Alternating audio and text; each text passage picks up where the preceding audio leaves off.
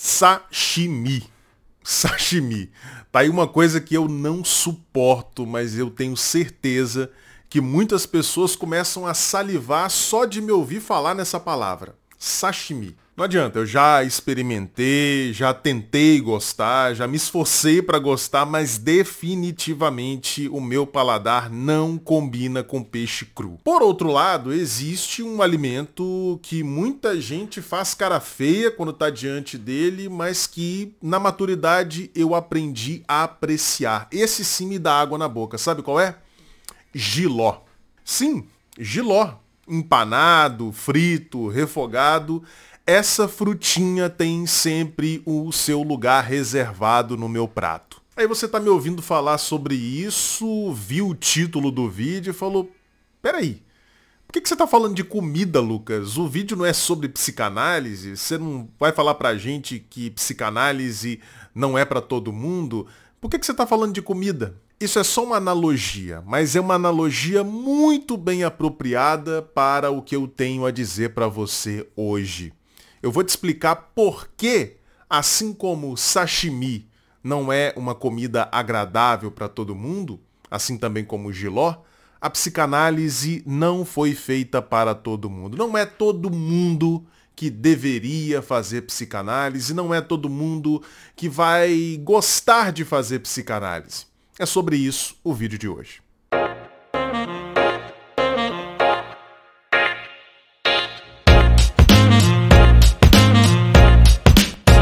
Assim como tem muita gente que se deleita, tem um verdadeiro orgasmo oral comendo sashimi e eu não, assim também muitas pessoas se beneficiam fortemente, significativamente da passagem por uma psicanálise, mas outras pessoas não. Psicanálise não é para todo mundo. E por que que não é para todo mundo? Por exemplo, se você estiver procurando, por exemplo, uma pessoa para te dar orientações para que você possa superar uma determinada dificuldade emocional. Se você tiver essa expectativa e continuar sustentando essa expectativa, a psicanálise não é para você. Muito provavelmente você vai se sentir frustrado, porque o psicanalista não vai te dar orientações, não vai te dar dicas, não vai sugerir para você caminhos, porque a proposta da psicanálise não é essa. A proposta da psicanálise é ajudar você a se entender, entender que fique bem claro, não no sentido de ter uma compreensão absolutamente completa de quem você é, mas de começar a discernir as motivações inconscientes dos seus comportamentos, discernir as fantasias que estão por trás das suas relações, dos seus sintomas, do seu mal-estar. A proposta da psicanálise é ajudar você a fazer esse discernimento para que você tome as atitudes, escolha os caminhos faça os percursos que você deseja. Até porque, muito provavelmente, você está realizando o seu desejo inconsciente, mas de uma maneira que você não consegue reconhecer. E justamente por isso você sofre. Porque você não sabe para qual caminho você está indo. E aí, diante desse sofrimento, diante dessa angústia, você espera que uma outra pessoa venha te dizer o que você deve fazer. Ou seja, você espera receber dessa pessoa a verdade sobre a sua vida, o caminho correto que você deve perseguir. Essa não é a proposta da psicanálise. Como eu sempre gosto de dizer, o psicanalista ajuda você a se escutar. É por isso que uma pessoa que vai para a psicanálise esperando que o terapeuta seja falante e que lhe dê várias explicações e diagnósticos, essa pessoa também vai sair frustrada, porque frequentemente os analistas são mais silenciosos. Eu já falei sobre isso num vídeo aqui, eu vou deixar aqui em cima para você acompanhar esse vídeo. Por que, que os analistas tendem a ser mais silenciosos? Justamente para que você tenha espaço suficiente para se escutar. Não tem como você se escutar se a outra pessoa não para de falar o tempo inteiro. Ah, Lucas, mas e se eu estiver perdido, precisando de uma orientação? Será que você está perdido de fato? A psicanálise muitas vezes vai demonstrar para o paciente que essa sensação de estar perdido, ela corresponde, na verdade, a um sentimento de estar fugindo. Essa é a realidade. Talvez você esteja fugindo do seu próprio desejo e não necessariamente perdido. A sensação de estar perdido vem justamente porque você está correndo, correndo, correndo de si mesmo. Então você precisa reencontrar-se, reconciliar-se consigo. E é essa a proposta da psicanálise. Por isso que não vai ter orientação, não vai ter dica, não vai ter grandes explicações não vai ter enunciações de diagnósticos, não vai ter nada disso. A psicanálise é fundamentalmente um contexto artificial criado para que você possa efetivamente se escutar. E a gente só consegue se escutar falando para outra pessoa. E falando para outra pessoa que, diferentemente dos nossos interlocutores habituais, faz silêncio, devolve para a gente o que nós mesmos enunciamos. Uma pessoa que não fica trocando ideias conosco, mas que está ali como testemunha de um discurso, de uma fala que nós colocamos em exposição e que retorna para nós para que nós possamos nos escutar. Essa é a proposta da psicanálise. Então, se alguém vai para análise, se alguém marca uma consulta com um psicanalista e está disposto a falar de si, a refletir sobre a sua própria existência, colocar em questão as suas escolhas, os seus impasses, as suas inibições, quem quer de fato ser escutado e se escutar, mais do que ficar obedecendo submissamente a ordens externas, essa pessoa sim vai se dar muito bem fazendo psicanálise. É claro que uma pessoa pode eventualmente chegar ao analista com a expectativa de ser aconselhado, de ouvir do outro a verdade sobre si e acabar gostando dessa experiência de falar para alguém que pouco fala. Mas infelizmente não é todo mundo que consegue desenvolver esse paladar capaz de apreciar esse negócio absolutamente atípico, que é a experiência analítica. Fazer análise não é uma coisa normal. Não é como conversar com qualquer pessoa no boteco, no salão de beleza. Não. Fazer psicanálise é conversar de tal maneira que em falando eu consigo me escutar, em me mostrando para o outro eu consigo me enxergar. E infelizmente não é todo mundo que consegue desenvolver um paladar capaz de apreciar essa experiência. Assim como eu não consegui desenvolver o meu paladar a ponto de apreciar sashimi. E aí a gente volta lá para o início do vídeo.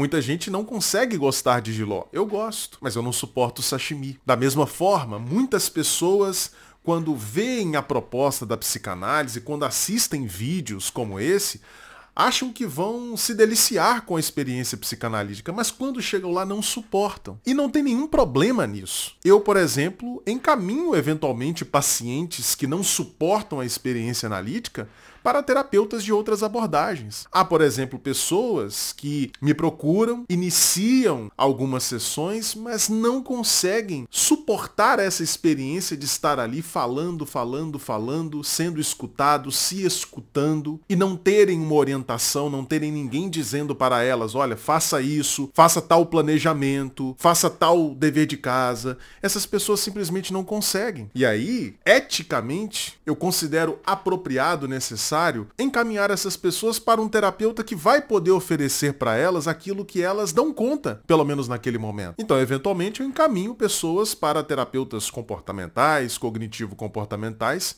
que vão fazer justamente aquilo que a pessoa naquele momento dá conta de suportar.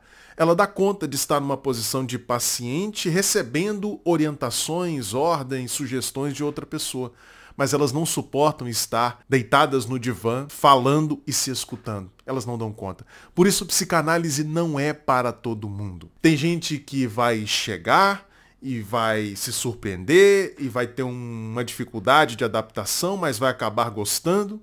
Tem pessoas que vão gostar logo de cara, que vão se sentir muito bem logo de cara, e tem gente que vai chegar, vai tentar e não vai conseguir, e não tem problema nenhum Existem outras formas de cuidado em saúde mental e é preciso preservar a especificidade da psicanálise. Quando o sujeito vem a nós, ele não vem para ser orientado, ele não vem para ser guiado, por mais perdido que ele esteja. Ele vem para ser escutado e para se escutar a partir da sua própria fala, a partir das nossas intervenções, a partir do nosso silêncio. Bom, se você chegou até o final desse vídeo, eu sei, eu sei que você gosta de psicanálise. Talvez você já tenha iniciado aí um processo psicanalítico, talvez tenha começado não tenha gostado, mas eu acredito que você goste da teoria psicanalítica. E se você de fato gosta da teoria psicanalítica, você tem que fazer parte, claro, da confraria analítica. Não sabe o que é a confraria? A confraria é uma comunidade que eu criei, uma comunidade online, 100% online, voltada para o estudo sério, rigoroso, profundo da teoria psicanalítica. As pessoas que estão lá comigo na Confraria Analítica, elas recebem uma aula ao vivo toda semana comigo. Toda segunda-feira, 8 horas da noite, a gente tem uma aula ao vivo estudando textos clássicos da psicanálise. Essas aulas, todas elas ficam gravadas, disponíveis lá na nossa plataforma, e além disso, essas pessoas recebem também uma série de aulas especiais, uma série de conteúdos exclusivos, mais extensos do que esses vídeos aqui que eu publico para vocês e que são exclusivos para quem está na comunidade. Eu não coloco isso em nenhuma outra rede social, é só para quem está na comunidade, na Confraria Analítica. Além disso, há a possibilidade de você tirar dúvidas sobre teoria psicanalítica comigo, interagir com outros membros e tudo isso você pode receber pagando apenas o valor de R$ 39,99 por mês. É isso mesmo. Enquanto tem cursos por aí que cobram centenas, até milhares de reais, para você ter acesso a todo esse material riquíssimo, você vai pagar apenas o valor de R$ 39,99 por mês. É isso mesmo. O objetivo é democratizar, é ampliar a possibilidade de acesso à teoria psicanalítica. Então, se você gostou dessa proposta, se você deseja estar lá junto comigo e quase 600 pessoas que já estão na comunidade, é só clicar no primeiro link que vai estar aqui na descrição. E antes de terminar o vídeo, eu quero falar sobre os meus dois e-books. É, o primeiro deles se chama O que um psicanalista faz, em que eu explico de forma didática, simples, rápida, o que que acontece num consultório de psicanálise. Uma vez me perguntaram, Lucas, o que, que você faz quando você está lá na prática? O que, que você faz? E aí, diante daquela pergunta, eu falei, quer saber, eu vou escrever uma série de textos sobre isso. E escrevi e compilei esses textos e está aí no e-book O que um psicanalista faz. O segundo e-book se chama Psicanálise em Humanês, 16 conceitos psicanalíticos cruciais explicados de maneira fácil, clara e didática.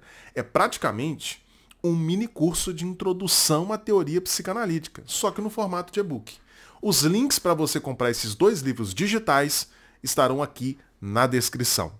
Bom, espero que você tenha gostado desse vídeo. Se você gostou, manda esse vídeo para todos os seus contatos no WhatsApp. Todo mundo que você acha que vai se interessar, compartilha com essas pessoas. Não deixe também de dar o seu like aqui embaixo e de fazer um comentário.